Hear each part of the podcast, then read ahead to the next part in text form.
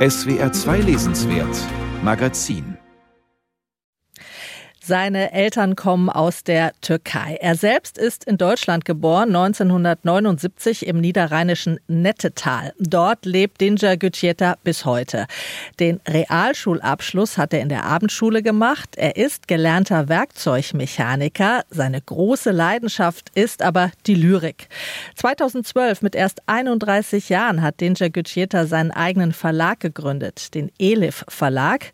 Den finanziert er als Gabelstaplerfahrer in Teilzeit. In diesem Jahr wird er mit dem wohl renommiertesten deutschen Lyrikpreis ausgezeichnet, mit dem Peter-Huchel-Preis, vergeben vom SWR und vom Land Baden-Württemberg. Mein Prinz, ich bin das Ghetto heißt sein preisgekrönter Band. Am Mittwoch wird ihm der Preis in Staufen im Breisgau übergeben und so klingt Dinger Gütjeta.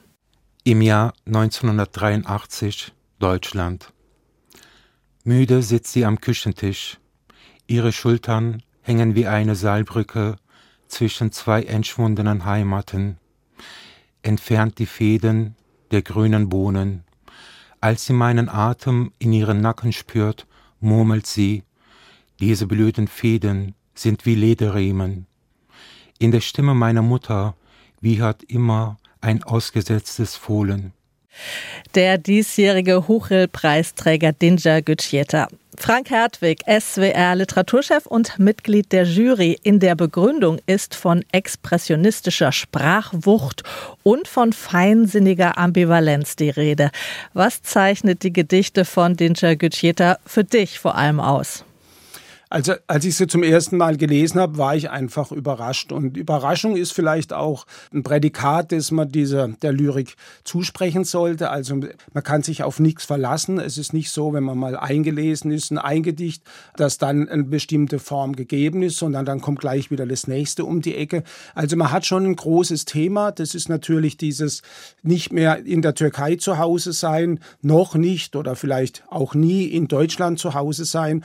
Und aus diesem dieser Ambivalenz heraus einen Aufbruch ins Ungewisse suchen. Aber die Gedichte sind extrem spielerisch, sie sind witzig, äh, sie sind aber gleichzeitig ohne Beschönigung. Also es gibt sehr existenzielle Erfahrungen, äh, Zerrissenheit, Leiterfahrung und sie sind in sexueller Hinsicht auch sehr tabulos. Also da geht es dann auch wirklich zur Sache. Und das Tolle an Dünja Kiceta ist eigentlich, dass er wirklich auch manchmal aufs Mythologische zurückgreift. Also er redet über seinen Vater, spiegelt es im Oedipus-Komplex, über seine Mutter, spiegelt es über Hera. Dann gibt es aber gleichzeitig wieder alltagsnahe Gedichte über das Dorfleben in Anatolien, die sehr, sehr witzig und sehr, sehr humorvoll sind.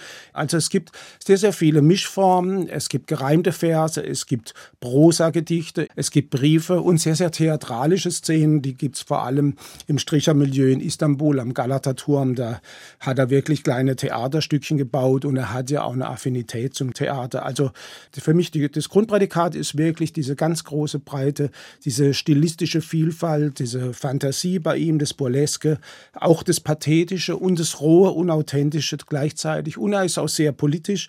Es geht dann ja auch in den Gedichten einmal sehr, sehr gegen also eine scharfe Deutschlandkritik und zwar im Umfeld der Shisha-Bar-Morde in Hanau 2020. Also so würde ich es charakterisieren. Aber das, was ich am Anfang gesagt habe, Überraschung ist vielleicht wirklich ein Kennzeichen seiner Lyrik. Es geht ja auch ganz viel bei ihm, du hast es am Anfang angedeutet, um die Frage, wer bin ich eigentlich, um die eigene Identität, auch zwischen Türkei und Deutschland. Kann man seine Gedichte auch als Beitrag zur Diskussion um eine sogenannte postmigrantische Gesellschaft sehen, also die Geschichten und Perspektiven derer, die selbst nicht mehr migriert sind, diesen Hintergrund aber doch noch so als persönliches Wissen oder als kollektive Erinnerung mitbringen.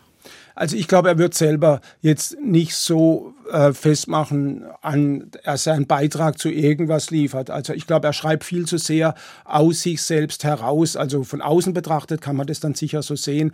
Aber seine Gedichte haben oft so eine Art raumwandlerische Struktur, also sind sehr, sehr frei. Und was ich eigentlich toll finde, sie sind auch sehr, sehr verwandlungsfähig.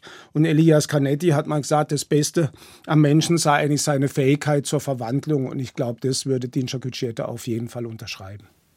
Vielen Dank, Frank Hertwig. Am Mittwoch erhält Dinger Gütscheta in Staufen im Breisgau den Peter-Huchel-Preis. Sein im eigenen Elif Verlag erschienener Band heißt Mein Prinz, ich bin das Ghetto.